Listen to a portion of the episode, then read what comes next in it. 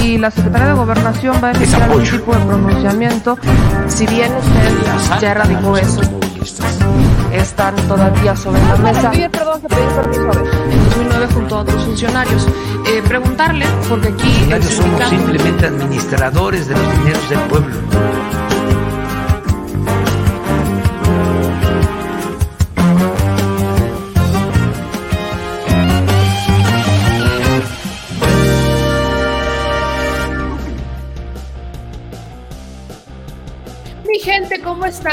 Buenos días, tengan todas y todos ustedes. Estamos transmitiendo en vivo este viernes 13 de mayo, siendo las 10 de la mañana. Yo aquí tomándome un delicioso cafecito, como pueden ver, delicioso café en Yerjem Café. Aquí andamos, como pueden ver. Nunca habíamos transmitido desde esta trinchera, pero la neta es que la silla es, más cómoda, esta silla, que la de el estudio improvisado que tenemos en la partecita de aquí atrás. Entonces, hoy nos aventamos a transmitir desde acá y espero que usted no tenga mayor problema con eso. Espero que la señal esté al 100, que tengamos, no tengamos un solo problema técnico. Y mire, aquí le digo Yerjem Café delicioso. Si usted está en Puebla, se lo vuelvo a repetir como siempre. Aquí, mi gente, van a encontrar un café delicioso, de calidad, buenísimo. Por ahí me decir un café que de verdad sepa a café. Aquí lo van a encontrar. El servicio es exclusivamente, exclusivamente para llevar, porque vaya, es un espacio bastante pequeño, como pueden ver. Es un espacio bastante, bastante chiquito.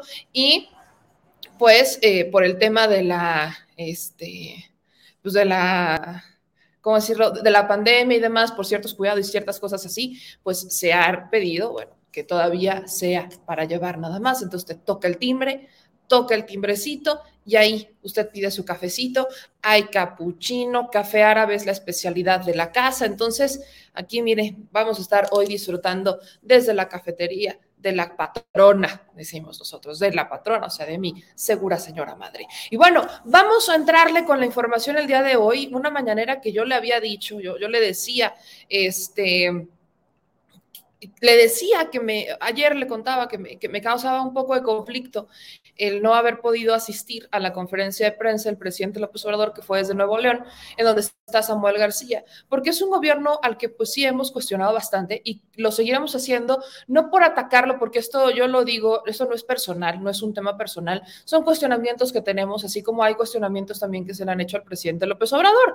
No por esos cuestionamientos quiero decir que vamos a ser groseros, no, no, por supuesto que no, pero por supuesto que si no coincidimos quizás con esa postura ideológica, con la forma de gobierno que tienen, pues claramente vamos a hacer estos cuestionamientos. Y por supuesto, aunque parece que le repito mucho, hemos sido muy honestos en cuanto a qué tipo de gobierno personalmente creo que funciona, porque ha dado resultados y personalmente también creo que el gobierno de Samuel García sí, efectivamente lleva seis meses, pero creo que ha dejado mucho que desear, sobre todo cuando en campaña eh, se la pasó diciendo, incluso antes de campaña, cuando era senador, que el gobierno de López Obrador era lo peor que había pasado, incluso su partido lo dice todos los días, que el gobierno de López Obrador no sirve, no funciona, le ha quedado grande, o sea, lo han cuestionado siempre, pero justamente volvemos a confirmar, y esto es interesante, volvemos a confirmar que una cosa es lo que digan los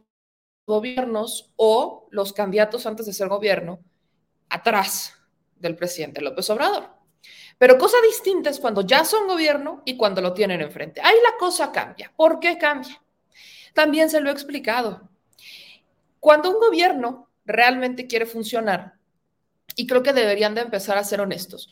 Cuando un gobierno realmente quiere que funcionen las cosas, definitivamente necesita este, pues, ser un poquito honesto y trabajar de forma conjunta con la federación. No hay gobierno que pueda funcionar si no trabaja de forma coordinada con la federación. No va a pasar sobre todo en asuntos que tienen que ver con la seguridad. Si hay problemas de seguridad, usted no va a esperar que el gobierno eh, no trabaje junto con el gobierno federal o un gobierno estatal. ¿Qué es lo que le cuestionamos a este tipo de personajes? Bueno, que lamentablemente un día sí, el otro también lo atacan y después cuando necesitan un favor del gobierno, entonces van y agachan la cabeza. Entonces, ¿de qué se trata? Y eso es exactamente lo que hizo Samuel García durante la campaña y como le digo, antes de ser gobernador del estado de Nuevo León. Un gobernador que llegó por las minorías, Hablamos de un estado que hoy el presidente López Obrador lo decía, es un estado que tiene mucha gente, por eso su población ha estado creciendo. Es una población de aproximadamente 6 millones exclusivamente en el estado de Nuevo León. No es el que más personas tiene. El estado de México le gana, la Ciudad de México le gana. O sea, no es el estado que más gente tiene, pero sí quizás es uno de los padrones electorales más grandes, al tener al menos 4 millones de personas en su padrón electoral. Y de esos 4 millones de personas en el padrón electoral, para que Samuel García fuera gobernador solamente votaron 700 mil, o sea, 700 mil personas votaron para que él fuera gobernador. En total de la votación de Nuevo León fue un poquito más de un millón. imagínense cuántas personas no salieron a votar. Hablamos de poco más de 3 millones de personas que no salieron a votar en Nuevo León. O sea, así es como funcionan las cosas. ¿Qué quiere decir eso? Que Samuel García, como lo hemos repetido constantemente, no se manda solo, sino que fueron justamente estas minorías, que son las que más dinero tienen, las que lo ponen como gobernador. Y poco tiene el gobernador entonces para poder hacer en su estado cuando justamente uno de los problemas o grandes problemas del estado solamente se van a resolver si el gobernador pone en cintura a la industria, que no puede porque ellos son los que lo pusieron. Volvemos a la, volvemos a la dinámica del cómo te le vas a ir encima ¿no? Al que literalmente te puso en el cargo. Por eso es que hacemos estos cuestionamientos. Y hoy en la conferencia de prensa vimos que Samuel García pasó no solamente de tener una buena relación con el gobierno de López Obrador, sino literalmente hasta piratearse frases del presidente López Obrador. ¿no? Durante la conferencia de prensa eh, veíamos cómo utilizaba frases que el presidente López Obrador utiliza, como por ejemplo el récord, Recordarán que el presidente López Obrador constantemente dice, no, bueno, es que hemos tenido un récord en remesas. Bueno, pues hoy el gobernador Samuel García tenemos un récord en la inversión. Y son frases que buscan, evidentemente, eh, confirmar o presumir que están haciendo algo por el Estado. Pero ¿qué es lo que me brinca? ¿No? Si usted me pregunta, meme, ¿cómo viste lo, que dijo el gobernador Samuel García? le tengo que ser muy honesta. Y yo vi un gobernador que habló de todo menos de seguridad que es el problema que en este momento más se le está cuestionando al gobernador Samuel García y es el asunto de la seguridad. El gobernador habló de las inversiones, ¿no? El gobernador habló de cómo el gobierno del estado está trabajando para tener mayor inversión extranjera, o sea, como por, bueno, hasta lo hacía y se, darán cuenta cómo constantemente buscaba el gobierno de Samuel García, ¿no? volteaba a ver al presidente López Obrador, a tal modo ¿no? Que le decía, como de buscando la aprobación del presidente, la cara de Samuel García es una cara que, que nosotros hemos visto quizás con otros personajes, por ejemplo, cuando va el presidente López Obrador, recordamos el caso de Alfaro, ¿no? Que también ha sido, Alfaro quizás ha sido un gobernador muy crítico, muy crítico a la administración de López Obrador, muy confrontativo, pero a la hora de tenerlo enfrente agacha la cabeza e incluso en la administración de Alfaro, le quiero recordar que es un gobernador emanado del mismo partido, Samuel García. Eh, es un gobernador que hoy ya ha pedido que no se le hagan preguntas en la mañanera. La última mañanera que se hizo en Jalisco, el presidente dijo, no vamos a aceptar preguntas porque tenemos muchas cosas que hacer y no sé qué, y se fueron. O sea, el presidente no es confrontativo con los gobiernos. Creo que el presidente tiene una idea muy clara de cómo va a funcionar y es lo que le digo. Es una idea bastante clara de cómo va a funcionar la administración. Tienen que trabajar juntos, tiene que haber una colaboración, o sea, no, no pueden no trabajar de esa manera. Pero el presidente lo dice lamentablemente estos personajes son los que se han llenado la boca como para buscar los votos de oposición, los votos que no son eh, fieles a López Obrador, ganan y cuando ya están ahí, entonces se vuelven amlovers, como es el caso de Samuel García, ¿no? Entonces, aquí Samuel García incluso ha intentado imitar el modelo de comunicación del presidente López Obrador con las conferencias de prensa. Eh, lo hace tres veces a la semana. Y hoy en la conferencia de prensa, ¿no? También decía Samuel García cuando le preguntaban, ¿no? En materia de seguridad y en materia de inversiones todo esto, Samuel García se remitía como a, hacer esta promoción de su conferencia de prensa del domingo, ¿no? Dice, el domingo vamos a dar un gran aviso, que no es coincidencia, es algo también muy similar a lo que hace el gobernador de Jalisco. ¿Por qué hablo de las coincidencias entre el gobierno de Jalisco y el gobierno de Samuel García de Nuevo León? Porque tienen a los mismos asesores en medios digitales. Son los mismos asesores.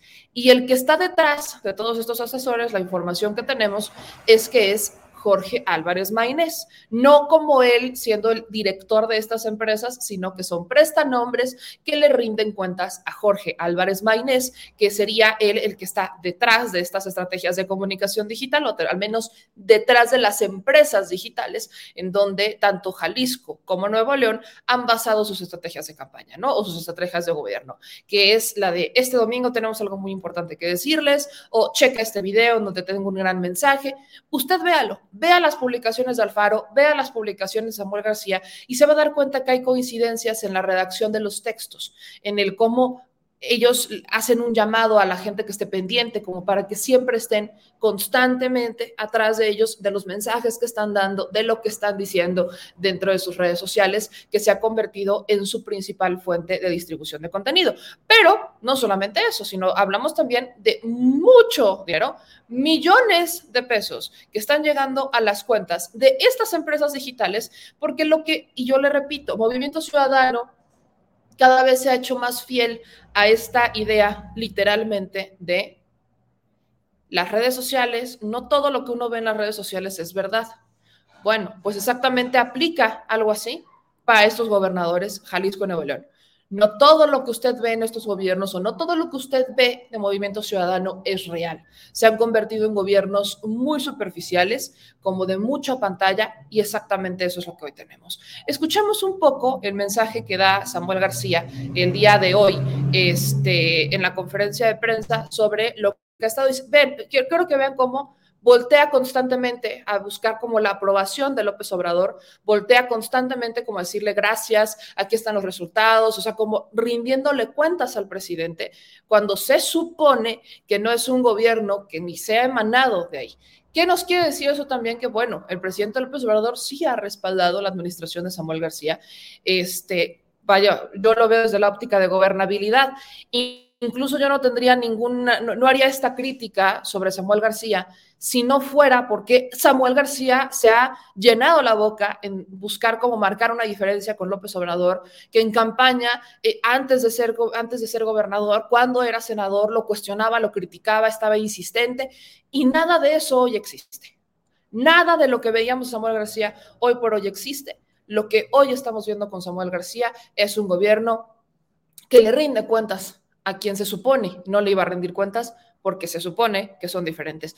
Vea usted un poco de lo que dijo Samuel García el día de hoy en la conferencia de prensa con el presidente López Obrador. Conocer, porque viene mucho apoyo en materia de agua, en materia de movilidad y en materia de seguridad.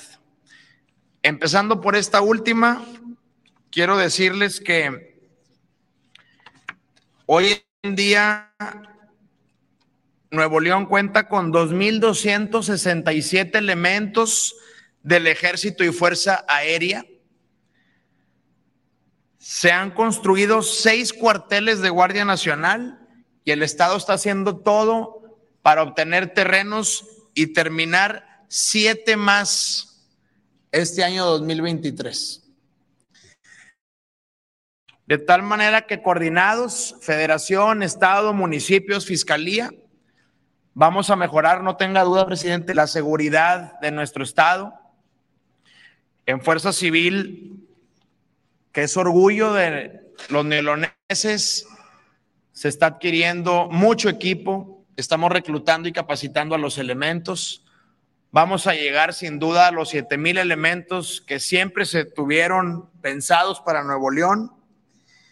Y un punto adicional, el ejército está haciendo lo propio para muy pronto iniciar el regimiento de Cerralbo, que nos va a ayudar a que lleguen alrededor de 600 elementos adicionales a todo lo que he dicho aquí a Nuevo León. Por todo eso, muchas gracias, general. Muchas gracias, presidente. Quiero hacer una pausa ahí. ¿Por qué? ¿Por qué? ¿Cuál ha sido una de las, uno de los cuestionamientos más importantes del movimiento ciudadano? ¿Cuál ha sido?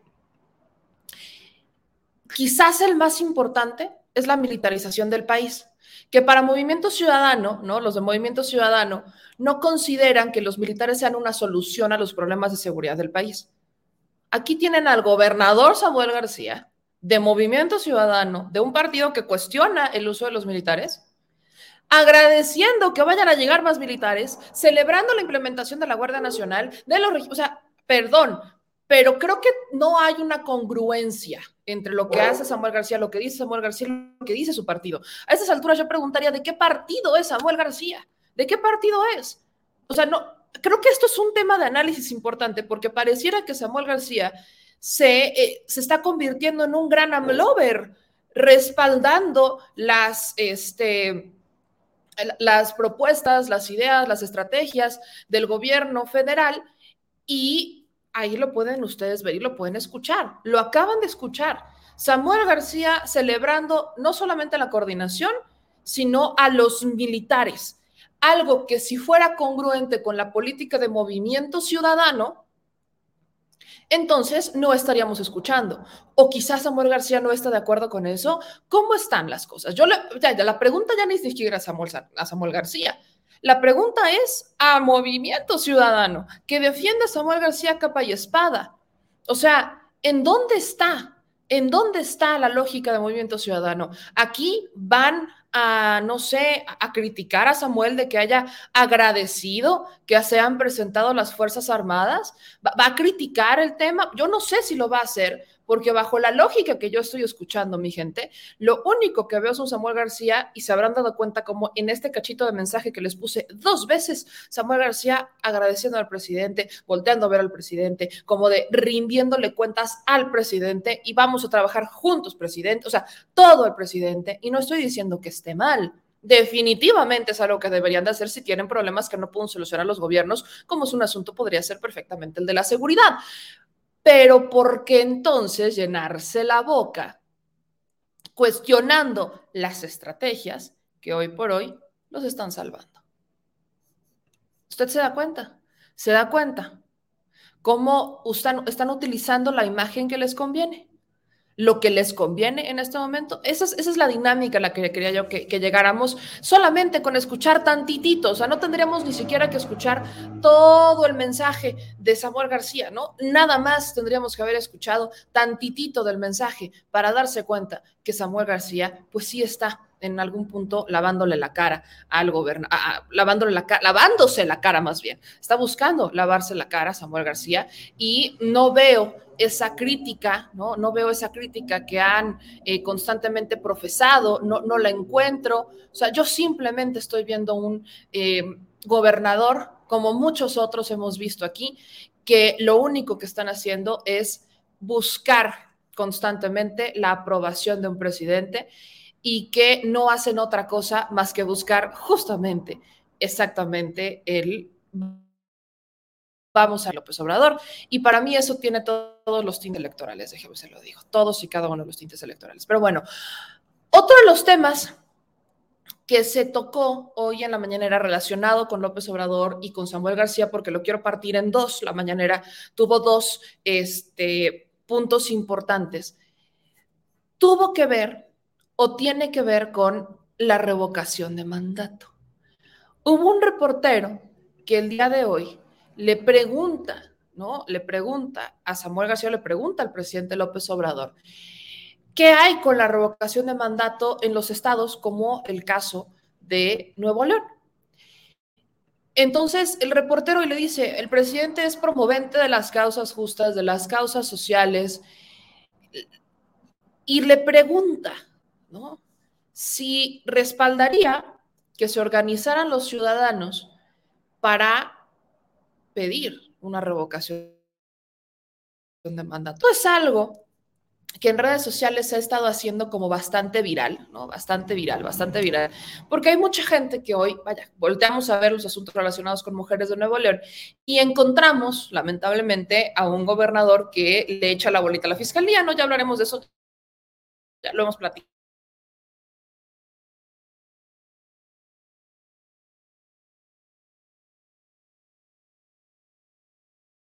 tendremos. Probablemente este gobierno de Nuevo León ha sido cuestionado por sus pocos o nulos resultados en materia de seguridad. Y mientras Samuel García agradece y celebra al presidente López Obrador, tenemos, por otro lado, a la gente que dice, ya ven por qué sí es importante votar por una revocación de mandato, ya lo están entendiendo, ya entendieron de dónde indicaba la importancia de la revocación? Bueno, pues quiero que usted escuche al reportero hacer esta pregunta y la respuesta que da el presidente, porque eso me da pie a reiterarle algo que aquí hemos estado insistiendo bastante. Vea y escuche. Eh, ante este panorama y este contexto que vive Nuevo León de crisis de inseguridad, crisis hídrica que puede sentir la población que están pasando en estos momentos, ¿usted estaría a favor de que, si así lo quiere la gente, se promueva una consulta popular para pedir en su momento la destitución del gobernador, este, en dado caso que a la gente así lo quiera? Y una segunda pregunta, si me lo permite, señor gobernador. Eh, ayer le envió un mensaje desde el hospital el exgobernador Jaime Rodríguez Calderón el Bronco, pidiéndole que por favor pueda interceder en su caso, preguntarle su opinión en estos dos temas, si me lo permite. Bueno, primero, este, eh, hablando nada más de lo legal, eh, tendría que hacerse una reforma constitucional en el caso de Nuevo León. Y no hay en ningún estado eh, establecido en la Constitución el proceso de revocación del mandato. ¿Estaría a favor de que se pudiera reformar esto en los estados? Hacia adelante, ojalá, en todos los estados, porque es muy importante la democracia participativa que no olvidemos que el pueblo pone y el pueblo quita, que el pueblo es el soberano. Pero esa es la parte legal. Lo segundo, ya en términos eh, de juicio práctico, pues está llegando el, el gobernador. ¿Cuánto tiempo llevas? Seis meses. Seis meses este, eh, todavía, antes se hablaba eh, de un año. No quiero usar la expresión porque es de mal gusto, pero se daba un año. Entonces, falta. Lo tercero, sobre lo mismo, es que yo considero que no está haciendo un mal gobierno. Esa es mi apreciación. Claro, este, esto corresponde a ustedes. Yo soy ciudadano de todo el país y sí tengo conocimiento, tengo una visión de todo lo que pasa en México pero pues no tan específica, ¿no? Sin embargo, mi percepción en general es que eh, está eh, gobernando bien este Samuel. Y en el segundo tema, señor presidente, con respecto al exgobernador le pidió su apoyo para el proceso que él considera está siendo un preso político. Yo también muy respetuoso de la decisión de las autoridades porque esto tiene que ver con el gobierno que no es solo el Ejecutivo, también aclarar, cuando a veces se habla gobierno del Estado, pues sí, es el gobierno del Estado, pero tiene tres poderes. Es el Ejecutivo, el Legislativo y el Judicial, como es a nivel federal. Entonces, como es un asunto que corresponde a la soberanía del Estado de Nuevo León, este, pues es la autoridad local la que tiene que decidir. En lo personal. Le voy a poner un stop tantito ahí, antes de irnos con, de, fondo con el tema de, del bronco. Como pueden ver, ya me cambié de lugar porque teníamos ayer unos problemitas de señal, de señal, entonces ya me vine a conectar al modem para que no tuviéramos esos problemas. Pero escuchar lo que dijo el presidente López Obrador, que a su percepción, pues está gobernando bien.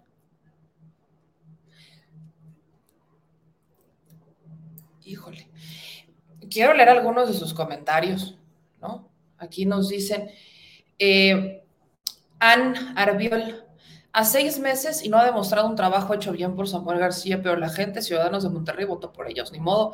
Ahí el ejemplo de lo mal que está. Eh, dice Clau, Oliva está gobernando bien. ¡Uah! Pues si así lo ve el presidente, está Camilón, corrupto, fuera Samuel, queremos justicia por las mujeres. Alexandra este, está gobernando bien, entre comillas, así se escuchó, no fue contundente. Dice Emi Viveros, no está gobernando bien, qué decepción, qué opine así de Samuel García. Este, luego aquí, eh, Estela, el presidente siente pena ajena de Samuel siempre defendiéndolos, Alfaro y ahora Samuel, si en seis meses no ha hecho nada, en cuatro, menos, en cuatro meses menos para completar el año. Y vea, o sea, yo son, los comentarios, ¿no? Aquí dice Omega, AMLO no votó por Samuel Nuevo León, sí, ahora que se lo tragan, dicen por acá. Dice Andy, no, presidente, no se equivoque. Usted mismo dio un informe de 100 días de trabajo y como dice que gobierna bien, si le vale madre la inseguridad y la injusticia, bueno, ahí sí son afines. Son, son estas, eh, son los comentarios que tiene la gente. Me gustaría incluso que fueran los, este, las personas que viven en Nuevo León, porque nos siguen muchas personas de Nuevo León, que que, opinen al respecto de esto. Dice Hugo que es una estrategia política. Eh, luego acá dice, eh, si estuviera haciendo un buen trabajo el gobernador, entonces ¿por qué le pide ayuda al presidente? Dice Arturo que se vio muy forzado el presidente López Obrador. O sea, usted genera ese un criterio propio al respecto de lo que acaba de escuchar. Pero a lo que quiero yo llegar es justamente a lo que decía el presidente López Obrador sobre la revocación de mandato. Muchos aquí nos han preguntado, Meme, ¿por qué no hay revocación de mandato en los gobernadores? ¿Por qué no los podemos sacar? Bueno, porque es responsabilidad de sus diputados homologar la ley. Es responsabilidad de sus diputados. Es responsabilidad de los diputados locales homologar la ley de revocación de mandato. Ya existe a nivel federal, pero los diputados federales no pueden hacer esa ley para los gobiernos de los estados. O sea, no la pueden hacer. Vean, hasta Millayos está de acuerdo con esto. Gracias, mamacita. O sea, hasta Millayos está de acuerdo con que no pueden ser los gobiernos o los diputados federales quienes hagan, ¿no? Ya, mamacita, ya escuchamos tu punto. Toda la audiencia sabe a qué te refieres. Pero como le digo, no podemos, no podemos esperar que los diputados federales hagan la chamba de los diputados locales. Son los diputados locales quienes tienen que buscar la homologación de la revocación de mandato. Si usted quiere correr a un gobernador, pues tiene que existir una ley local, porque el gobernador depende del Congreso local así como el fiscal o los fiscales. Ese punto es al que yo quería llegar. Por eso yo soy muy insistente, muy, pero muy insistente en la chamba que hay que hacer como ciudadanos, presionando a los gobiernos estatales, presionando a los diputados, a los congresos estatales. Tenemos que hacer una presión hacia los gobiernos estatales para que podamos entonces exigirles, y a los locales, ¿no? A los diputados locales, para exigirles, épale, compadre, queremos una revocación de mandato y queremos que ustedes la homologuen, queremos que la legislen en el Congreso local. Y no estamos viendo que eso pase, lamentablemente. Entonces, ahí, eso es a lo que yo quería llegar, es justamente lo que quería llegar aquí, dicen que quieren conocer a Firulais, es que es, es Villaruba, Villaruba está, este... está posicionando, está posicionándose, dice Ana. La perrita si ve a Samuel lo correcta. No, sí, ¿eh? Sí, Millaruba sí es un poquito especial, especial, diría yo. Es una ternura con gente que no, con gente que conoce, o sea, con mi mamá y conmigo. Pero si no, es que sí, es una pastor belga, es una pastor, yo diría, es una, es una bonita pastor así belga, es una belleza, pero sí se avienta, usted ya la acaba de escuchar, es medio salvaje y me encanta que sea así salvaje, mi niña. Si ve a Samuel García, sí lo corretea. Pero vean, hasta Villaruba protesta porque los diputados locales no hacen su chamba. Y eso también tiene que ver con el fiscal, ¿no? Aquí lo platicábamos ayer. No podemos hablar de una fiscalía que, eh, que, se le cuestione, porque no le compete a los federales, no es algo que le compete a los diputados federales, es algo que le compete a los gobiernos, a los diputados locales, es a ellos. O sea, son ellos a los que les compete esta chamba. Entonces, eso, esa dinámica que hemos visto de querer que todo lo resuelva el gobierno federal o de querer que todo lo haga y lo resuelva y lo legisle en la instancia federal, no funciona, gente mía, no funciona. Lo único que funciona es presionar a los gobiernos locales. Eso es lo único que funciona, ¿no? Aquí dicen, este, los que eligieron ahora se aguantan, ¿no? Y vaya, dice Oscar, a Bebe León no tiene quien le escriba, busca los likes, pero a la gente no se le engaña. Yo no voté por ese meme, pero yo creo que si hubiera revocación de mandato para gobernador, votaría, ¿no? Y dice Oscar refiriéndose a Samuel García. dicen acá, Fabiola, que es de Nuevo León, no generalicen, no todos los que somos de Nuevo León votamos por Samuel, pero mucha culpa la tuvo Morena por poner a un ex candidato del PRIAN. Ese es un tema de análisis, es un tema de análisis bastante grande que este, podemos cuestionar el por qué la gente no salió a votar. Yo he visto, yo he estado en Nuevo León, e iré cada vez más a Nuevo León, ya luego les platicaré por qué. Pero eh, la gente en Nuevo León cuestiona que no hay una fuerza de Morena por allá. No es coincidencia tampoco, es un estado no solamente conservador, sino que es un estado en donde pues, gobiernan los empresarios. Pero mire usted, Mire usted, si aquí en Puebla, con todos los cuestionamientos que yo tengo hacia el gobierno del Estado, pero si aquí en Puebla, conservadores, mochos, el yunque, como usted quiera, incluso con empresarios que vienen y dominan y gobiernan aquí, pudo entrar Morena, no tengo, vaya, no dudaría, más bien, todavía tengo esperanza, todavía tengo esperanza en Monterrey o en Nuevo León. Todavía hay esperanza. Pero vamos al segundo tema, que tiene que ver con la cartita, no una carta que le hacen llegar o que le hace llegar al presidente López Obrador Jaime Rodríguez Calderón, que es una segunda pregunta. Se la quiero compartir porque yo no sé si usted ya la vio. Aquí está. Esta es la carta, ¿no? Jaime Rodríguez Calderón sube esto a las 9.15 de la noche el día de ayer en donde pone en sus redes sociales. Con motivo de la visita del presidente López Obrador a Nuevo León, le he escrito una carta para que le sea entregada. Se las comparto y nuevamente gracias por estar pendiente y por su apoyo. Es, mi gran, es un gran aliciente. Recordemos que Jaime Rodríguez Calderón eh, está, bueno, ha sido revisado médicamente porque eh, pareciera que tiene algunos tumores. Entonces le han hecho algunos estudios y están por escarpar, por ver si son tumores benignos o malignos. Pero vamos a leer la carta que le manda al presidente López Obrador, ¿no? Aquí le voy a hacer zoom para que usted la pueda ver. Dice Jaime Rodríguez Calderón.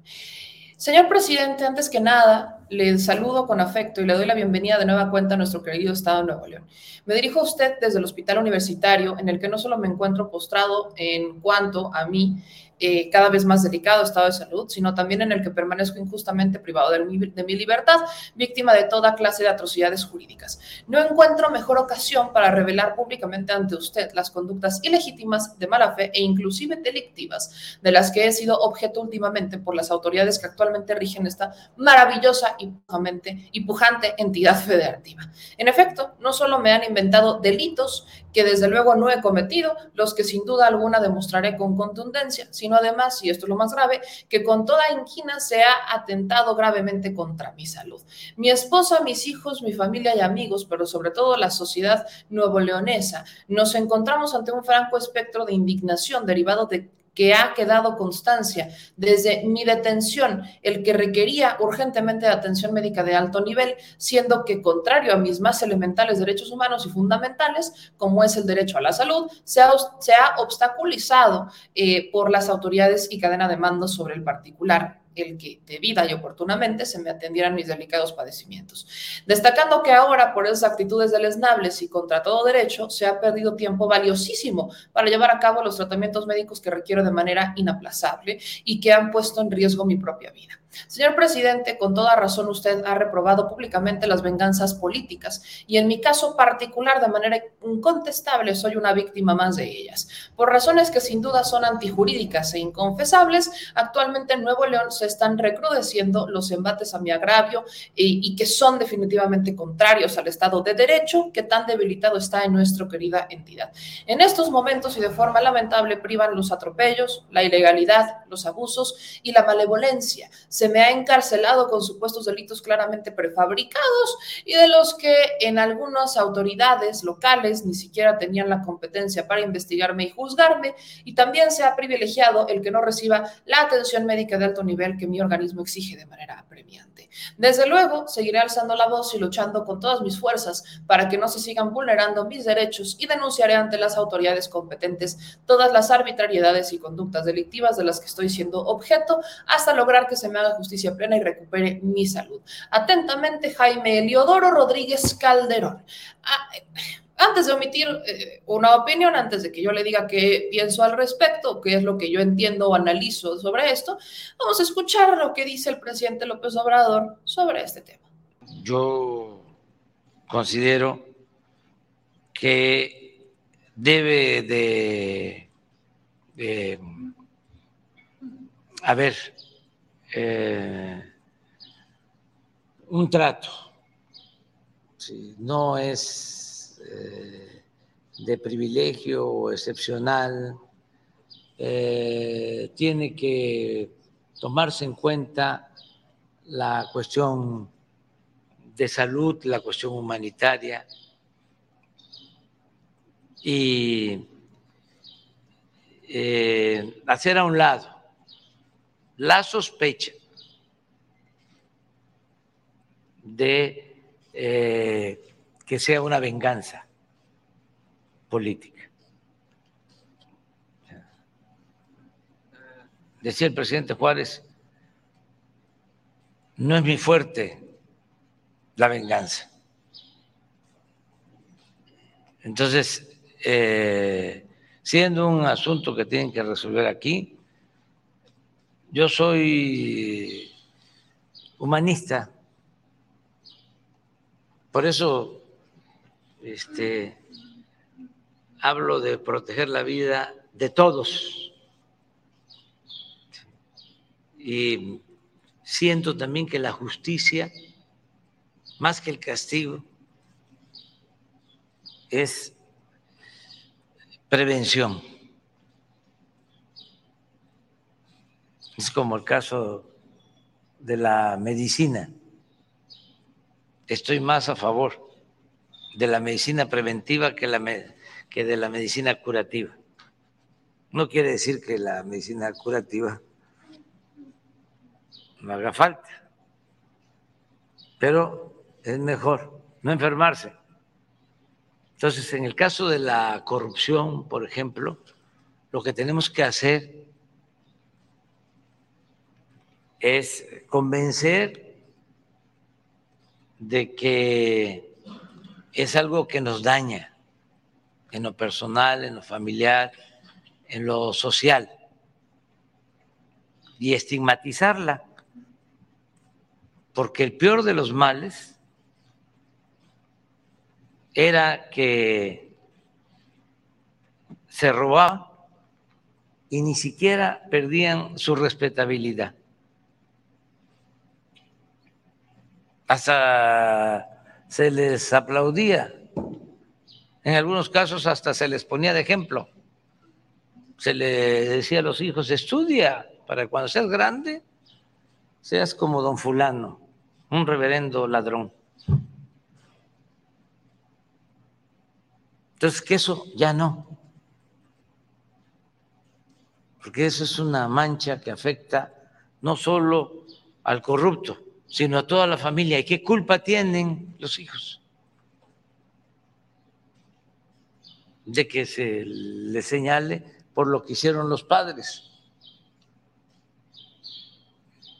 Entonces, lo mejor es lo preventivo, lo mejor es eh, tener en cuenta que solo siendo buenos podemos ser felices, que la felicidad no es acumular bienes materiales, dinero, fama, grados académicos, como si fuesen títulos nobiliarios. La verdadera felicidad es estar bien con uno mismo, estar bien con nuestra conciencia y estar bien con el prójimo. Esa es la transformación que se requiere. Y yo le mando un abrazo al gobernador que está detenido. Este,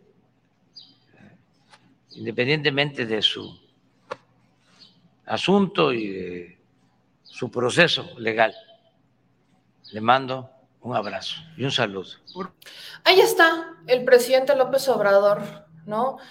Hablando sobre el caso del Bronco, en donde dice le mando un abrazo, no a la venganza política, pero fíjense las palabras que usa el presidente. Primero, que se compruebe que no es una venganza política y Samuel estando junto. O sea, la venganza política a la que se refiere el Bronco es justamente que Samuel García se está vengando de él. Pero también vean ustedes a lo que hemos llegado, porque el Bronco, que estuvo en la Alianza Federalista en contra de López Obrador, el Bronco, ¿no? Que odiaba a López Obrador, que abandona su estado, usa los recursos de su estado para hacer campaña presidencial, en donde dice hay que mochar manitas, ¿no? la, mochada, la famosa mochada de manos, tenemos a ese, bronco pidiéndole ayuda a López Obrador, pidiéndole ayuda a López Obrador, recurriendo a la misericordia de López Obrador. No que lo odiaba tanto, no que le caía tan mal. Le repito, esta dinámica de estoy en contra de López Obrador, estoy en contra de López Obrador, estoy en contra de López Obrador, se acaba cuando necesitan a López Obrador. Lo odian tanto, es el enemigo de todos, pero ah, no lo vayan a necesitar porque entonces, oh, señor López Obrador, lo necesito, ¿no? Pero quiero recordarle, ¿no? ¿Cuáles son los delitos por los cuales están procesando al Bronco? Porque dice que es víctima eh, de persecución política, de venganza política. El primer delito tiene que ver por un delito electoral que aquí me brinca el por qué la autoridad electoral no lo ha, no, lo vio, no lo procesó, porque el delito electoral por el cual están deteniendo o vinculando a proceso al Bronco es un delito electoral por su campaña presidencial algo, o sea, una campaña, una campaña federal, algo que de por sí, porque la fiscalización de los recursos le compete a la autoridad electoral nacional, o sea, al Instituto Nacional Electoral, no al local. Le compete al nacional porque es la fiscalización de todos los recursos. Y lo han defendido brutalmente, ¿eh? O sea, el INE ha defendido que ellos les toca revisar la fiscalización de todas las campañas, sean federales o locales. Bueno, pero aparte fue en la campaña federal. ¿Por qué? Porque Jaime Rodríguez Calderón habría utilizado recursos del Estado para recolectar las firmas. Y no solamente recursos económicos, sino también recursos humanos. O sea, empleados del gobierno de Nuevo León, cuando él era gobernador, habrían estado cobrando en sus plazas en el gobierno de Nuevo León para estar recabando firmas para que el Bronco fuera candidato independiente a la gubernatura del Estado. Nada más. Nada más si ese es un delito electoral. El uso de recursos públicos con fines electorales es un delito electoral y que le compete a la autoridad nacional.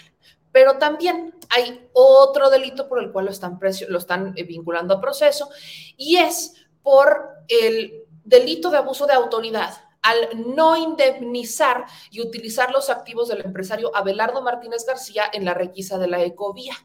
¿no? Este es estos son los dos delitos. La fiscalía descarta, ¿no? eso también es interesante, un proceso legal en contra del ex gabinete del Bronco. ¿no? La Fiscalía Anticorrupción cambia su estrategia legal y define que antes o en vez de imputar al exgobernador junto con tres funcionarios de su administración por el abuso de autoridad en la requisa de la ecovía, van a continuar el proceso solamente contra el Bronco.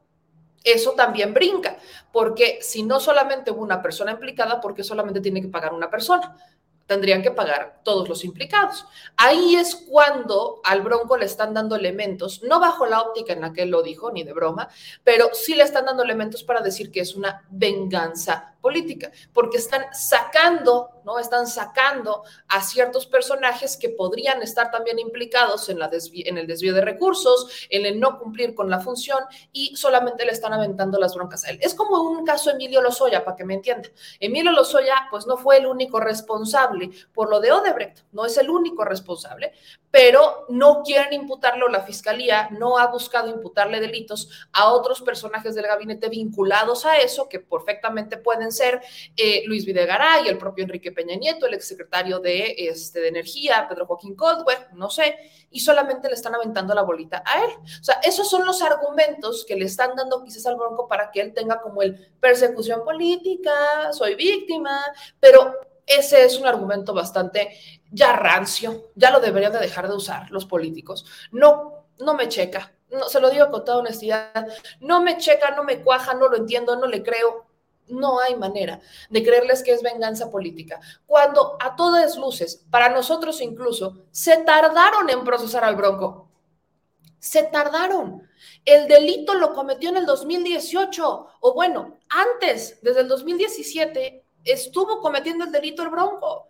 Y 2017, 2018, 2019, 2020, 2021, 2022, seis años después, seis años después, es cuando están procesando a Jaime Rodríguez Calderón, bueno, cinco años después. O sea, como por. O sea, a ver si me estoy entendiendo. Tenían elementos, tenían elementos, pero ahí le va otra, otra que no me checa todos otra vez, ¿no? El caso El Bester Gordillo, el caso Rosario Robles, el, el caso que usted quiera. Por aquí entran a prisión y se enferman. Se enferman. Gravísimos. Están Emilio Lozoya. Por aquí entran a prisión y están enfermos de gravedad. Que tienen que estar en un hospital en vez de estar en prisión. Están enfermísimos. Y no dudo que podrían estar enfermos, no lo dudo, ¿no? Porque bajo el estilo de vida que han tenido y vaya, Jaime Rodríguez Calderón, con, como, vaya, me imagino que no come de forma muy sana, pero qué curioso, qué curioso que por aquí, se, o sea, la cárcel los enferma, son alérgicos a la cárcel, ¿no? A eso, a eso quiero, quiero llegar, ¿no? Ahora resulta que son alérgicos a la cárcel. Por aquí están y que si tienen tumores, que si tienen enfermedades de gravedad, que si la hipertensión, que si es que tienen úlceras. Yo también tengo úlceras. Aquí tengo úlceras. Ah, pero no, los dejan libres y se recuperan. El caso de Miguel Lozoya, por ejemplo, no cuando llega extraditado de España, lo retiene la fiscalía, lo tuvieron que llevar a un hospital porque, ay, es que está enfermísimo y que tenía úlceras y problemas gástricos y no sé qué. Y entonces sale, ¿no? Le dan este, esta, pues, eh, ¿cómo se llamó? El criterio de oportunidad y está fuera de prisión un buen rato. Y yo nunca vi que estuviera enfermo, hasta se iba a comer pato a la naranja, que corríjanme si me equivoco, pero el pato a la naranja no es como quizás un alimento tan sano como para la úlcera, por ejemplo.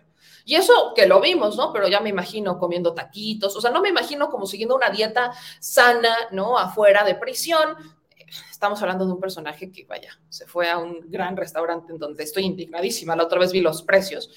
1.500 pesos por un taco de pato.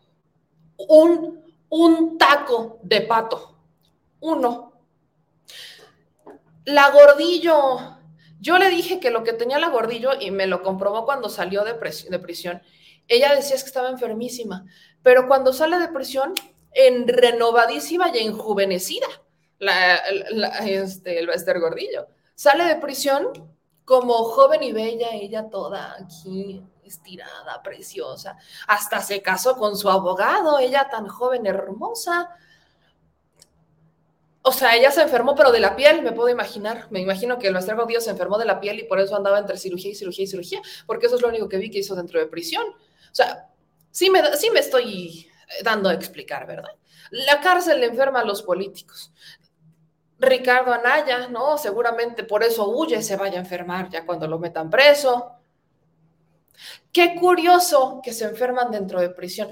Qué cosa tan curiosa. Políticos, los milagros de la libertad, diría yo, los milagros de la libertad se le llaman. Pero todo, bueno, ya dejando un poco la ironía, este, en realidad lo que tenemos con estos políticos es que están buscando estrategias para no entrar en prisión, porque si están enfermos, pues prefieren estar en un hospital, eh, aunque sea en una cama de hospital, que estar en una cárcel. Aunque estén con unas, aunque estén esposados, aunque estén vigilados 24 horas, prefieren mil veces estar dentro de un hospital que estar en prisión. Y es más, eh, muchos de ellos, por la edad, apelan a que su situación es riesgosa y que cumplen con la edad para la prisión domiciliaria, que eso es una estrategia que también quiso aplicar el Bester Gordillo, ¿no? Que ya estaba muy grande la señora y estaba bien enferma y que por eso ella necesitaba irse a su departamento. ¿No? para estar bajo este proceso penal. Entonces, sí, era, es esta dinámica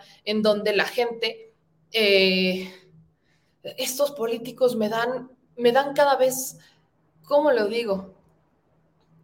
Son hipócritas, son mentirosos y sobre todo, sobre todo, le quieren ver la cara al pueblo.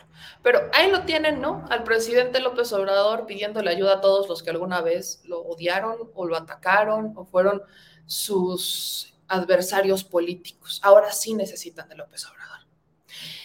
Y el segundo tema, ¿no? Aquí vamos a partir la conferencia, o la conferencia, yo voy, conferencia, meme conferencias. Este, vamos a partir el programa en dos. Esta es la segunda parte del programa. Y tiene que ver con el asunto de Devani. En el caso de Devani, hoy sabíamos que el papá de Devani se iba a reunir con el presidente López Obrador. Ayer le puse un video y le cuestionan al presidente López Obrador sobre si se reunió o no se reunió con la familia de Devani. Incluso el subsecretario de Seguridad, Ricardo Mejía Verdeja, dice en la conferencia de prensa que eh, por instrucciones del presidente se va a dar el día de hoy una reunión en la fiscalía donde va a estar presente la familia de Devani, el gobernador Samuel García y va a estar él, el subsecretario Ricardo Mejía Verdeja, eh, como representante del gobierno federal para ver cuáles han sido los avances en materia del caso de Devani. Pero yo le quiero compartir lo que responde el presidente a pregunta de este reportero sobre el caso, si se reunió, no se reunió, qué pasó. Vamos a ver y escuchar. Eh, pues ellos mencionaban que tienen eh, desconfianza ya en las instituciones, solo por último.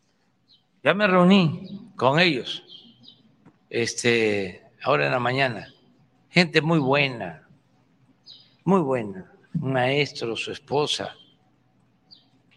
y pues como padres están muy dolidos, deshechos.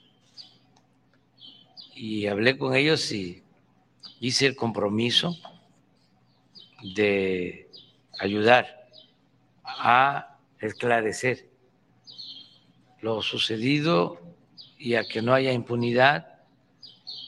Y en eso eh, coincidimos con el gobernador y con las autoridades de Nuevo León y vamos a estar pendientes y nos van a seguir ayudando ustedes también, porque eh, ayuda mucho la transparencia y la denuncia y la crítica. Entonces, este, que no hay impunidad y que este, se pueda siempre hacer justicia. Nosotros eh, tenemos esta sección en donde se informa que no hay eh, crimen sin justicia cero corrupción, cero impunidad. Sea quien sea. Entonces, vamos a estar atendiendo este, este caso. Eso es lo que dice el presidente López Obrador, pero ahí voy a partir, de ahí voy a partir, mi gente. El día de ayer me decían en los comentarios que el papá de Devani había subido un nuevo video. Las cosas en torno al caso de Devani se están complicando porque se filtra ¿no? la segunda autopsia. Allí la, platicábamos en el Chile de la noche, como el país filtra ¿no? esta segunda autopsia, la autopsia que había estado protegiendo y resguardando el papá de Devani porque no quería que se hiciera pública y no, o sea, vaya, no quería que se supiera. ¿Por qué? Porque está resguardando el debido proceso. ¿Y por qué? Porque esta segunda autopsia, él se la entrega a la fiscalía. Cuando se la entrega a la fiscalía, ¿no? lo que está buscando es que la fiscalía integre los elementos. Hoy en la mañanera, justo dice el subsecretario Ricardo Mejía Verdeja que con esta segunda autopsia que solicitó la familia, lo que están buscando es que se genere una sola opinión, porque son dos autopsias que dicen cosas que coinciden en el tema de la causa del fallecimiento de Devani, pero se queda muy corta la autopsia de la Fiscalía de Nuevo León. O sea, se queda muy corta. La Fiscalía de Nuevo León no habla ni siquiera de la violación, no habla de abuso sexual, no habla de los golpes, o sea, no, no habla de eso, solamente, vaya, su teoría es el accidente, que ella se cae, se golpea en la cabeza, en este lado, y que eso es lo que le ocasiona la muerte. Y ahí se queda la fiscalía que se había caído en la cisterna y entonces se separó todavía viva de la cisterna, no se ahoga porque solamente el agua estaba a 90 centímetros, no hay suficiente agua para que se ahogue. Entonces, las dos autopsias descartan el ahogamiento y hablan del golpe en la cabeza, pero es en lo único que coincide, en lo único que coincide. Se filtra esta segunda autopsia que habla y se va a profundidad y el gobierno federal dice, vamos a pedir, o la intención es que se genere una sola opinión. Una sola. No pueden existir dos autopsias y dos versiones distintas. Tiene que ser una sola autopsia. Una sola opinión, porque eso es lo que va a marcar la línea de investigación.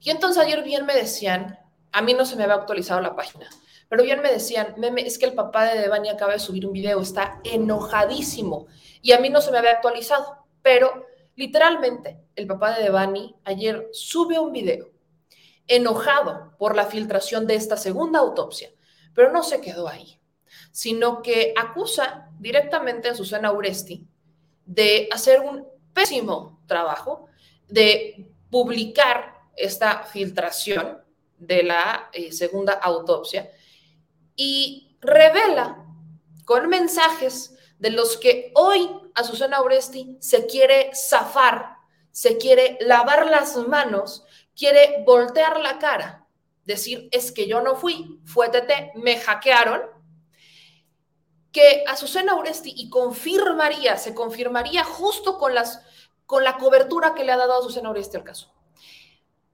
que Azucena Oresti está del lado de la fiscalía, que la señora está del lado de la fiscalía y que la señora prácticamente con sus videos, con, sus, eh, con su cobertura del caso de Devani, ha estado buscando darle fundamento, darle un respaldo al caso que ha planteado la Fiscalía, que es un accidente.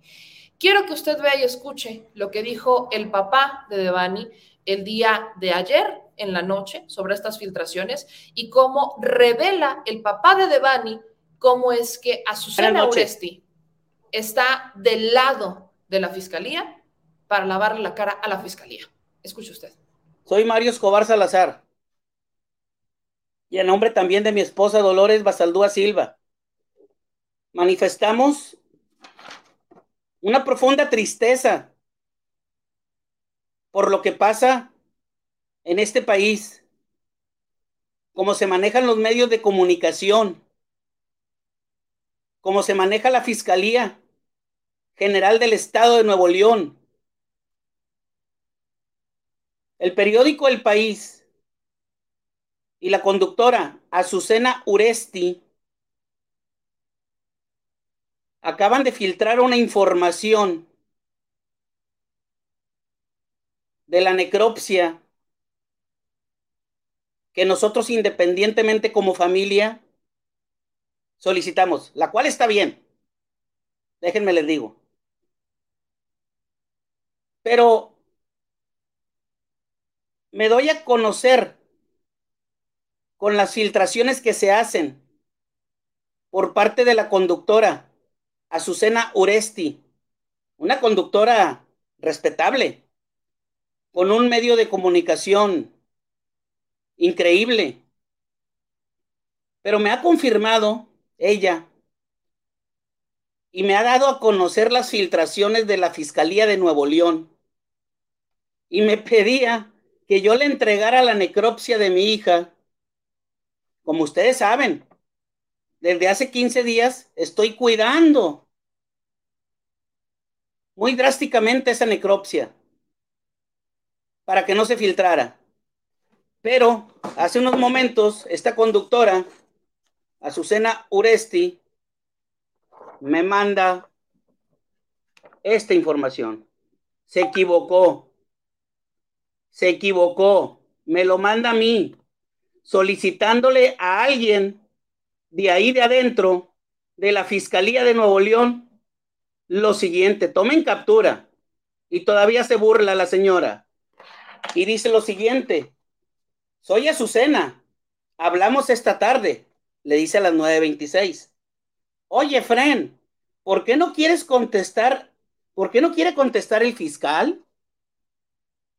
Duda personal, Again. Digo, ya sabes, yo siempre he ido al lado de la fiscalía, a pesar de todo el desmadre. Se los vuelvo a poner aquí. Minutos después se dio cuenta y lo borró y me empieza a mandar otras conversaciones que nada que ver. Pero afortunadamente en ese momento estaba con mi celular y capturé la imagen. Capturé la imagen para dejar un antecedente. Quiero dar a conocer que es una pena enorme.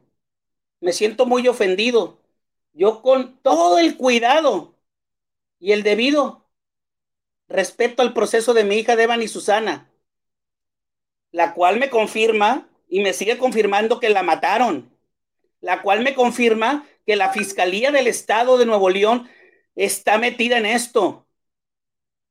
Ahorita ya se filtró por parte de la Fiscalía de Nuevo León esta segunda necropsia que yo les confié para su, para su estudio. Ella es una comunicadora, Azucena Uresti, en un noticiero estelar que se ha caracterizado por ser una buena conductora, pero ya nos dimos cuenta que no. Por algo esa empresa de Millennium, creo que es ella, tiene esa información. No sé cuánto paguen, no sé cuánto les cobren. No sé. ¿Qué está haciendo la fiscalía que yo confié? Confié en que iban a hacer las cosas bien. Tuvieron miedo. Y les digo a la Fiscalía de Nuevo León, por eso no les creen, porque son unos corruptos. La palabra corrupción. Y exijo al presidente Andrés Manuel López Obrador, que mañana voy a ir a verlo y a saludarlo. Exijo que se maneje esa palabra aquí en Nuevo León. Corrupción. Nadie creía en esa palabra. Pero esto es corrupción en todos los niveles. Esta señora difundió el mensaje vía WhatsApp. Se equivocó y me lo mandó a mí. Y yo como padre de Devami, cuidando el debido respeto a la memoria de mi hija y que no he dado a conocer y los medios lo saben. ¿Por qué? Porque se han unificado los criterios y tienen miedo estas gentes, tienen miedo de todo el mugrero que ellos están haciendo. El proceso de la fiscalía era de cuatro hojas, cuatro hojas donde les faltaba mucha información. El fiscal reconoció, porque yo lo sé, reconoció que es un mugrero, su necropsia, sin estudios como un posible feminicidio, ni estudios periciales de vísceras, de sangre, pruebas toxicológicas y periciales relativos a un estudio serio de necropsia del cuerpo de mi hija, esos estudios que no hicieron, histopatológicos y estudios concernientes a protocolos relativos a feminicidio, así como estudios de toxicología, ADN, semen y de alcohol. Yo quiero la verdad. Y si en esa verdad tiene que caer más gente que caiga, porque estamos hartos Estamos cansados de tanta corrupción. Como dijo una vez un buen amigo, las escaleras se limpian de arriba hacia abajo y hay que sacar la basura. Y si tenemos que sacar esa basura, vamos a hacerlos ya. No tenemos miedo. Ya me quitaron a mi hija. Ya la asesinaron. Ya la mataron. Ya me esconden videos. Ya no confío en la Fiscalía de Nuevo León. Exijo que se haga una depuración en la Fiscalía de Nuevo León. Exijo que si el fiscal o el vicefiscal es la gente que está filtrando esa información, quiero su cabeza. Que se vayan y que se larguen de aquí. Porque no merecen ser gente que esté lucrando con la gente de Nuevo León. No se vale. Y exijo a su Oresti que salga y haga su declaración, que me está marcando. Tengo como 30 llamadas de ella. No le he contestado porque necesitaba hacer este video. Azucena Oresti, la regaste. Dinos la verdad. Exijo que te abran una carpeta, una carpeta de investigación. Exijo a la gente del país que también les abran una carpeta. Y a todos los involucrados que les abran una carpeta de investigación. Buenas noches. Eso es lo que dice el papá de Devani el día de ayer. Y como le decía, Azucena Uresti está intentando lavarse las manos al respecto. ¿Por qué? Ahí le van las respuestas de Azucena Uresti. El día de ayer, ¿no? Despuésito de que el papá de Azucena Uresti, el papá de Devani Escobar, perdón, pusiera este video, pone esto a Azucena Uresti. Acabo de ver el mensaje de Mario, padre de Devani. Al respecto, solo apunto que nuestra cobertura ha sido veraz crítica a la autoridad y apegada a los hechos y pueden revisarla. Mario, usted lo sabe, seguiré trabajando bajo este compromiso siempre. Eso es lo que dijo ayer a Susana Uristi a las 11.51 de la noche. Ayer. Como se pueden dar en ninguna parte del mensaje, del primer mensaje que manda, niega que ella haya mandado el mensaje, niega que ella haya escrito el mensaje, nada, absolutamente nada. No, no lo niega en ningún momento en el primer mensaje de respuesta que da Susana Uristi. Cosa contraria a lo que hace el día de hoy, hace cuatro horas dice Azucena Oresti. Aquí dos respuestas a preguntas que me han hecho. Primero, evidentemente, yo no escribí el mensaje que se me atribuye. Estamos investigando lo sucedido, pues estaba a punto de entrar al aire. Mi último mensaje fue a las 21:30 y alguien se tomó la atribución sin mi consentimiento. Segundo, a mí no me filtraron ningún documento. Yo reporté lo que el país reveló en su portal. Las campañas para hacer daño cada vez son más frecuentes, pero no tengo por qué esconder absolutamente nada y los hechos hablan por sí mismos. Gracias por su apoyo.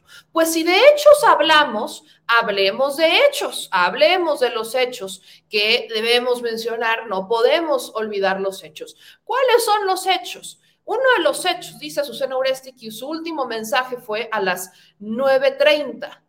Si fue así y que ella no sabe quién mandó el mensaje, que alguien a mí me explique entonces por qué tenía su celular. A las, y aquí lo voy a hacer la pantalla grande, a las 10.17. Y ahí está Azucena Uresti con su celular. Miren, le hago zoom para que ustedes lo vean. Ahí está Azucena Uresti en pleno programa, entrevistando a la del país, usando su celular, mandando mensajes a través de su celular. Vámonos a los hechos. Este es uno de los hechos. A las 10, 17 de la noche, Azucena Uresti seguía usando su celular. Todo el programa, si usted ve el noticiario de Azucena Uresti, si lo llega a ver en algún momento, se dará cuenta que Azucena Uresti siempre está usando su celular o siempre tiene su celular en la mesa. Siempre lo tiene. Toda la vida. Entonces, o sea, ¿cómo?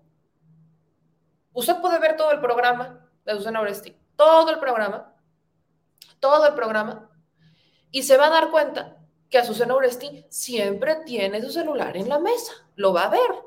No es algo que yo me esté sacando de la manga. Me voy a las imágenes de su programa, ahí está en sus manitas a las 10:17. Pero eso no es todo. Eso no es todo, ¿no? Quieren hechos, vámonos a los hechos.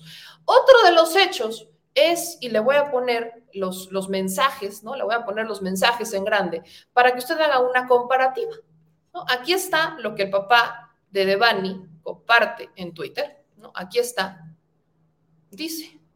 Y es el chat con Azucena Oresti. Soy Azucena, hablamos esta tarde.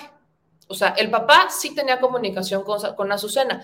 ¿Cómo incluso podemos comprobar eso? ¿no? ¿Cómo lo podemos comprobar? Bueno, porque justamente en las cuentas de Azucena Uresti, justo en las cuentas de Azucena, usted, ¿no? Vámonos de nuevo a las cuentas de Azucena Uresti, el día de hoy entrevistó al papá de Azucena, o el papá de Devani Escobar.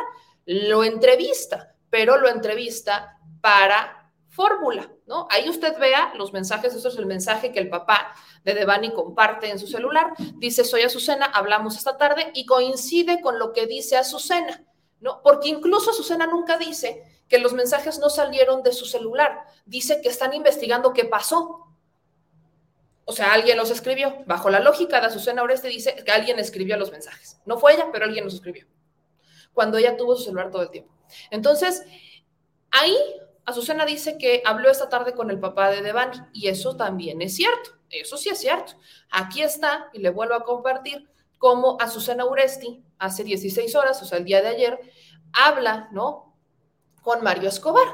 Dice, mi esposa y yo, pero lo hace para Grupo Fórmula, para su programa de radio.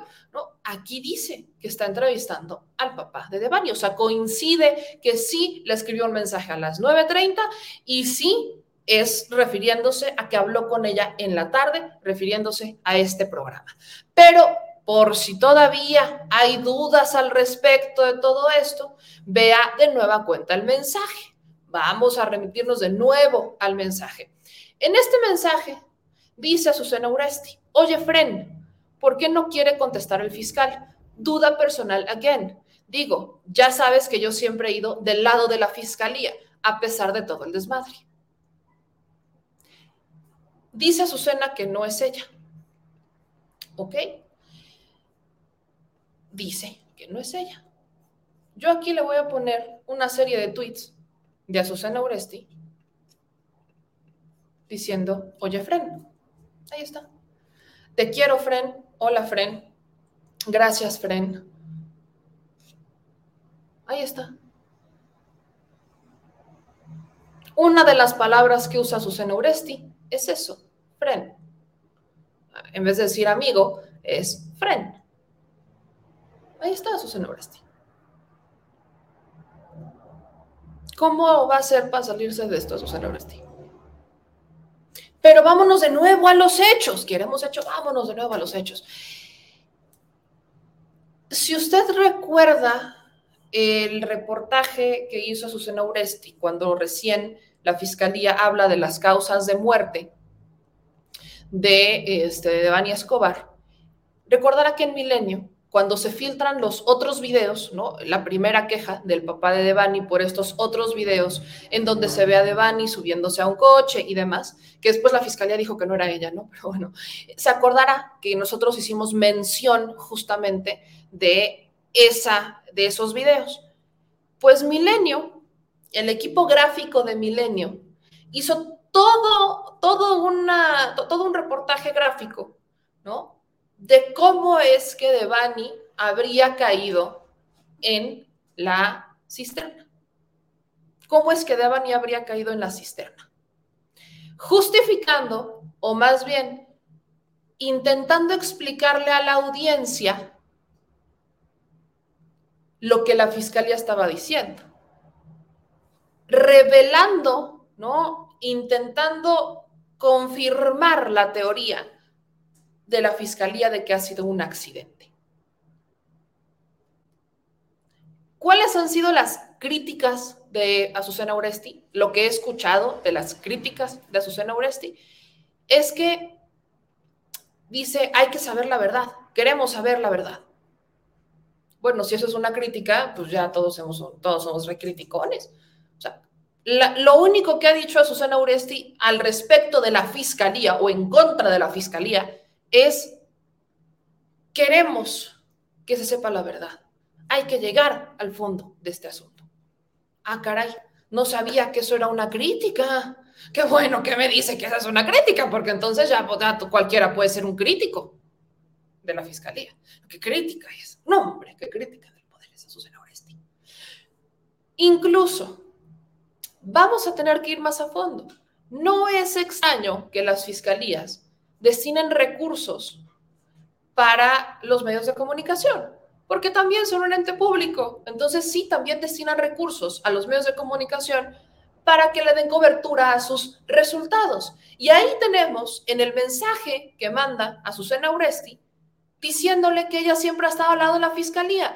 ¿Con qué cara, díganme por favor, con qué cara va a salir a Susana Uresti a decir que ella es crítica, que ella es independiente? ¿Con qué cara lo va a hacer? Cuando lo único que está haciendo, porque esto ni siquiera nos debería de extrañar, lo único que está haciendo a Susana Uresti es intentar justificar algo que todos sabíamos, la vinculación que existe entre los gobiernos estatales o las fiscalías o cualquier entidad pública con los medios de comunicación. O sea, Azucena diciendo, ¿de dónde? Es más, esto también me lleva a un cuestionamiento. ¿Cómo va a salir el día de hoy, los días que lleguen a Azucena Oresti a decir que es feminista, a irse a las marchas feministas? Me acuerdo que me la topé en la marcha feminista del 8 de marzo del 2020 me la topé en esa marcha. Y ella estaba con Adela Micha y no me acuerdo con quién más estaba, y estaban muy contentas marchando en, esa, en, la del 8 de marzo del 2020. Y ella andaba, Susana Oresti, feliz de la vida. Perdóneme, señora, pero ¿con qué cara va a salir a decir que usted es feminista? Cuando el enemigo principal de las feministas son las fiscalías. Que, por cierto, como dice usted en su mensaje, siempre ha estado del lado de la fiscalía. Lo dice en su mensaje. Siempre he ido del lado de la fiscalía. Lo utilizó como para chantajear a la fiscalía. O sea, lo que pasó aquí es que Susana quiere justificar algo que ni de broma puede justificar. No hay manera en que lo justifique. No hay manera. No, puede hacerlo.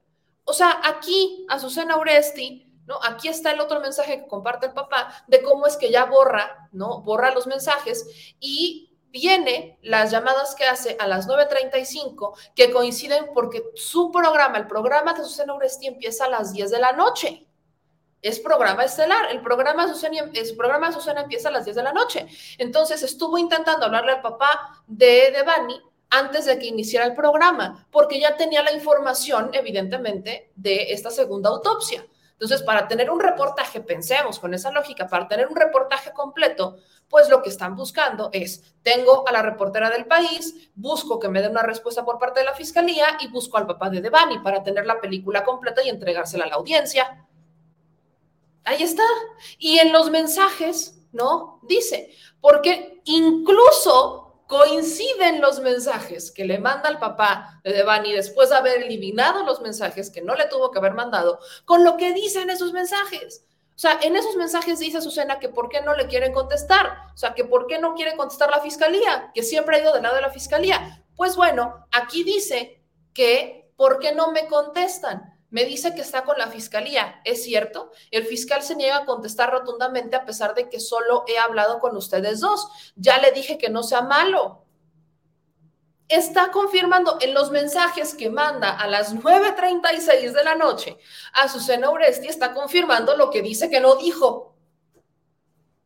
¿Usted la entiende? ¿Usted la entiende, la señora? ¿Usted la entiende? Ahí están, a las pruebas me remito. Dice la señora que las pruebas, que, sus elementos y que las pruebas la respaldan. Pues aquí están los hechos, aquí están los mensajes, aquí está todo, aquí está, aquí está, usted lo está viendo. Son los mensajes, son los screenshots, las capturas de pantalla que comparte el papá de Devani. Solamente su contradicción es el día de hoy. La contradicción de Susana Oresti la da hoy, cuando la señora ¿no? Se avienta el tiro de decir que están investigando qué pasó porque ella no hace esos mensajes. No, no, no, ella no. Ella no los puso. No, ¿cómo va a ser ella? tienen que investigar. Ven, hasta Millaruba se enoja con eso. Eso es todo, mamacita. Ven, ven a lo que me refiero. Vean ustedes. O sea, 28 minutos antes, a y coincide si lo pensamos bajo la lógica del noticiario. ¿no? Si el noticiario, el noticiero de Susana Uresti empieza a las 10 de la noche, y se acaban de enterar de lo de la filtración que tuvo el país, porque salió también en la noche la filtración que tuvo el país por lo de la segunda autopsia. Bueno, si, si tiene este material, entonces Azucena está buscando la información completa. Al fiscal, al papá, 28 minutos te dan perfecto para entonces buscar hablarle por teléfono y para tener la película completa para dar la noticia. O sea, según Azucena, ¿no? bajo, esa, bajo esa lógica, habría estado desde las 21.36 hasta las 22.17 sin su celular, cuando eso no es cierto, porque todo el programa, Azucena Oresti, tiene el celular en su escritorio, todo el tiempo lo tiene. Es más, vámonos a los hechos, mi gente.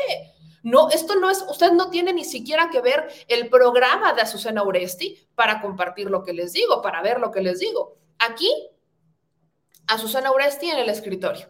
Aquí, su celular en el escritorio. El celular en el escritorio de Azucena. O sea, vean, aquí está. En todos los cortes que suben de su programa, su celular está con ella. En todos, en todos los cortes de su programa, el celular de Azucena está en su poder, ¿no? Aquí viene la, este, el súper, pero en todos está su celular. Aquí está. En todos y cada uno de ellos su celular está en la mano, en su escritorio más bien. ¿Cómo va a decir Azucena? O sea, me va, ¿cómo es que se despega de su celular? Las palabras que utiliza. Vea, incluso inicia el programa con su celular en la mano. Inicia el programa con el celular en la mano. ¿De verdad? ¿De verdad quiere hacernos creer a Susana Uresti que no lo tiene, que no lo usó? ¿Es en serio? ¿Es en serio? Vaya, intenta tapar una mentira con otra.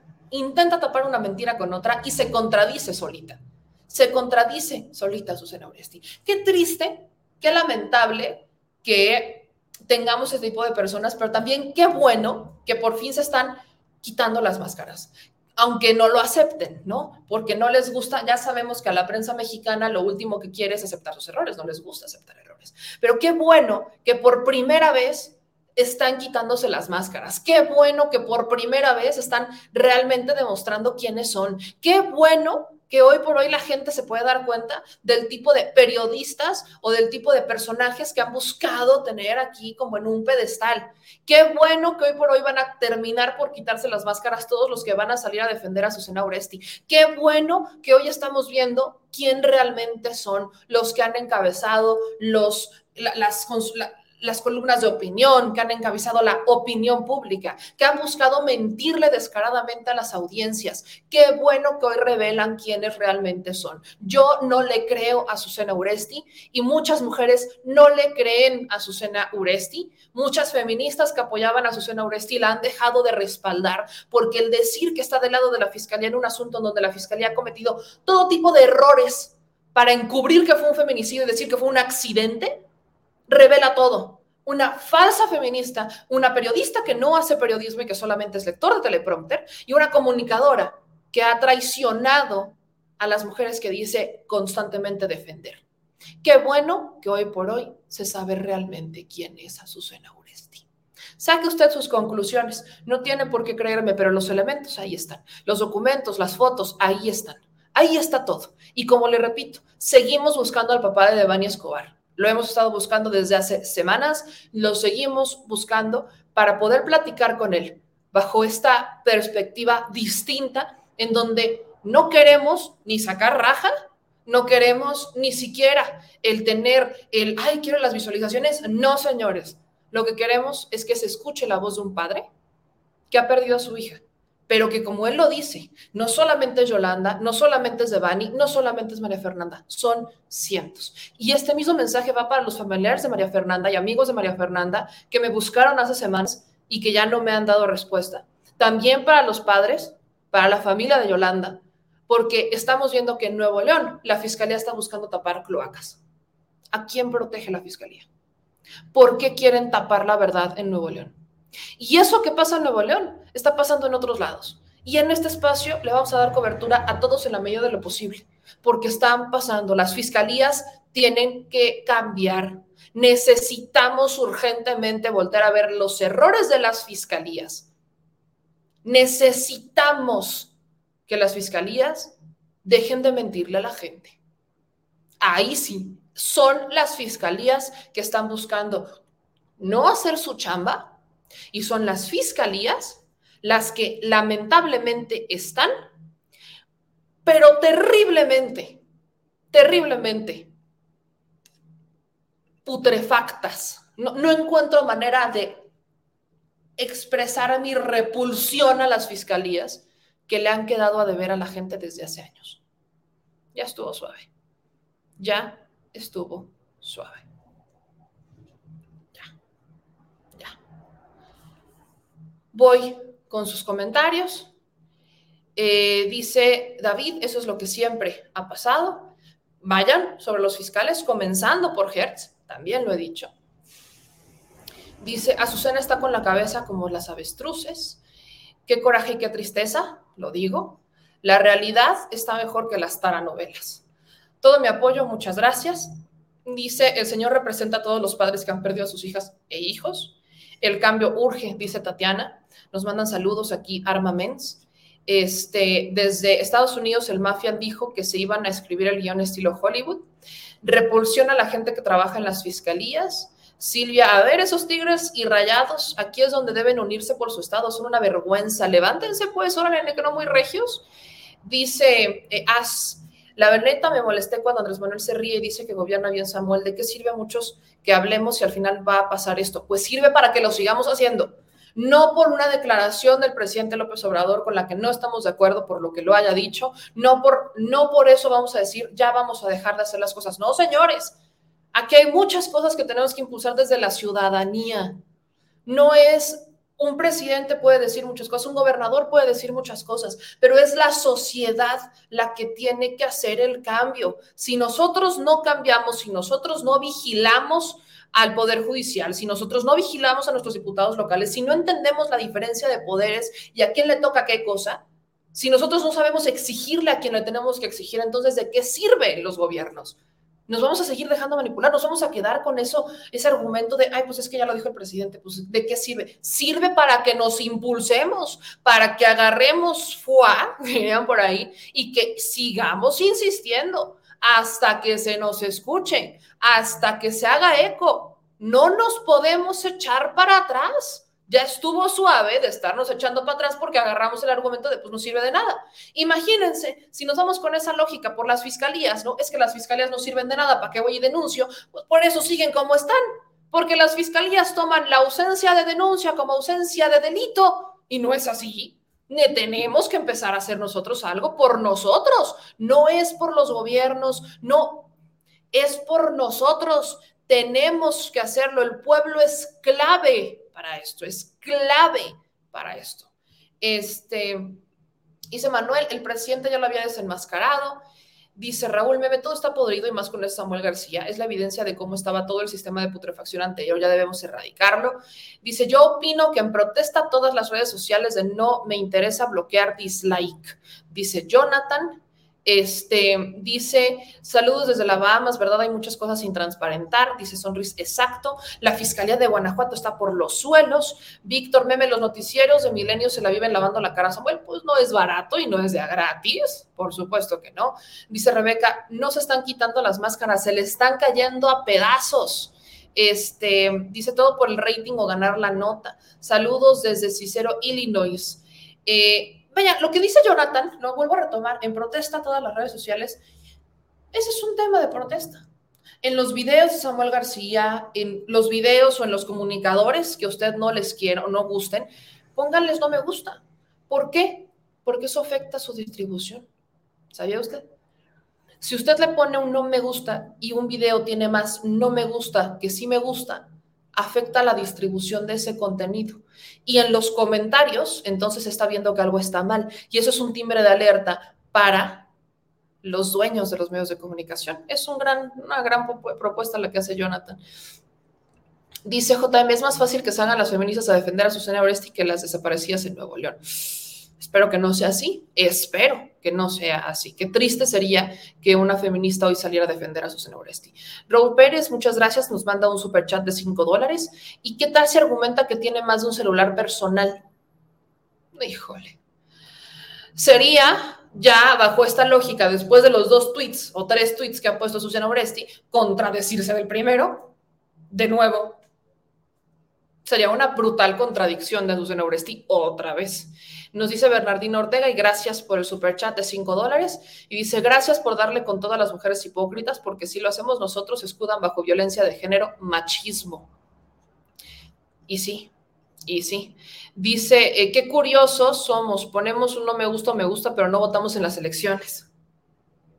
Esta es la otra. Esta es la otra. ¿Quieren que las cosas cambien en Nuevo León? Por mencionar alguno. ¿Quieren que las cosas cambien en Guanajuato? Protesten en su Congreso local. Vamos a hacerlo. Protesten en su Congreso local para que implementen la ley de revocación de mandato, a ver si se atreven. Protesten, hagan un plantón, ándenle ahí, a ver, quiero ver el pueblo se organice, porque está muy padre organizarse en las redes sociales, comentar en las redes sociales, pero también está muy padre rascarse la panza, ¿no? Rascarse la panza y hacerlo desde nuestra casa y no organizarse. Le repito, esto es ciudadano. Una de las grandes lecciones que nos ha dejado esta administración, que no había antes, es la politización. Falta la activación. Vamos a hacerlo. Hay que hacerlo. Hay que activarnos. Tenemos que activarnos. Ahora, eh, aquí, solo para cerrar con el tema de Devani, eh, el papá de Devani se va a reunir hoy a las 13.30 con el gobernador y la fiscalía para nuevos detalles del caso. Le pongo este video para los que me dicen que el papá dijo que no iba a dar mayores entrevistas, que el papá dice que no va a hablar con nadie o con ningún youtuber, ni mucho menos. Bueno, el papá sigue dando estas entrevistas eh, de chacaleo, aunque sea, pero escúchenlo. Por eso le digo que seguiremos buscando al papá de Devani hasta, vaya, no me voy a, no me voy a cansar.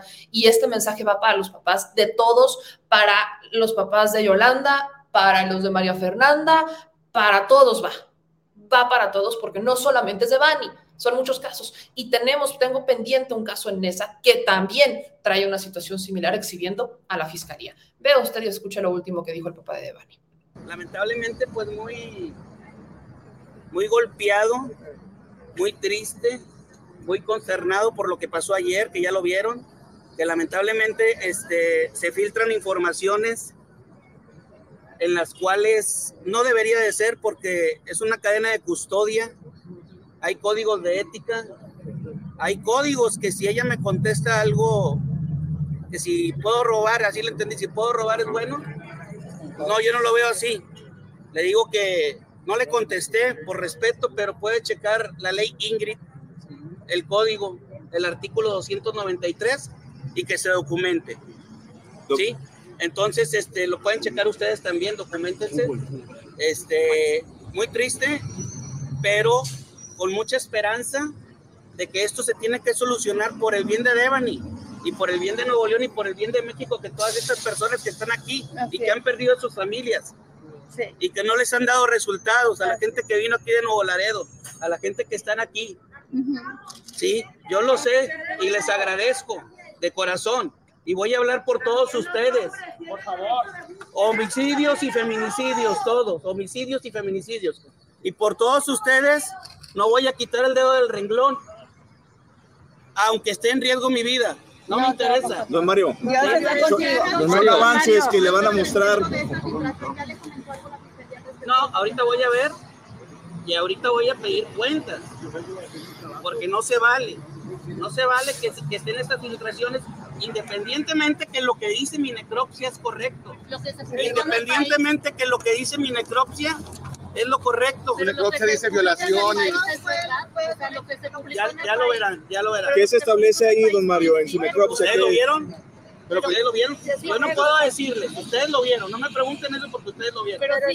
Pero si es real, señor. ¿Confirma mi declaración? Comparen.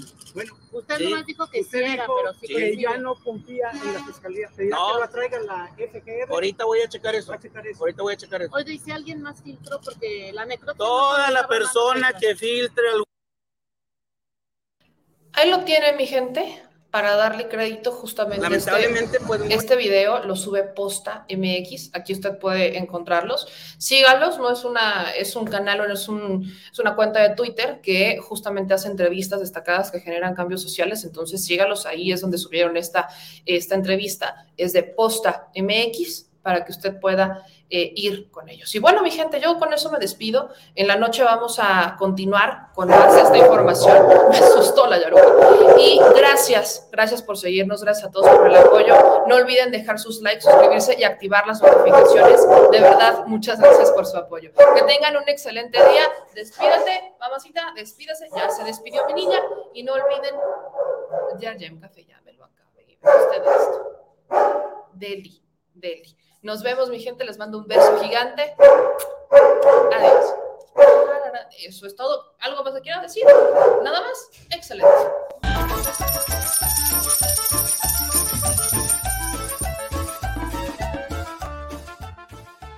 Al Chile. Recuerda que una forma de apoyar nuestro proyecto e impulsarnos a generar más y mejor contenido es a través de los superchats en nuestras transmisiones en vivo. Solo tienes que dirigirte al recuadro donde escribes mensajes, darle clic al símbolo de moneda, colocar los datos de tu tarjeta bancaria, el monto a donar y de forma inmediata se verá reflejado en un recuadro de color con el mensaje de tu preferencia.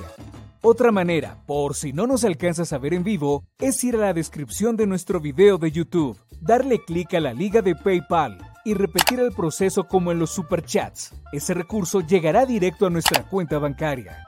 En Facebook también puedes apoyarnos de forma mensual. En el inicio de nuestra página encontrarás el botón Quiero colaborar. Ahí podrás adquirir una membresía que nos impulsará a seguir combatiendo la infodemia desde esta plataforma. Y si eres de los que no confía en la tecnología, puedes hacer un depósito o transferencia a nuestro número de tarjeta Banamex, desde cualquier establecimiento, banco y hasta tu aplicación móvil. Anótalo. El número es 4766-8415-9203-0897. Recuerda, esto es completamente voluntario. Y es una forma de apoyar e involucrarte más con este proyecto independiente. Hazlo tuyo y comparte.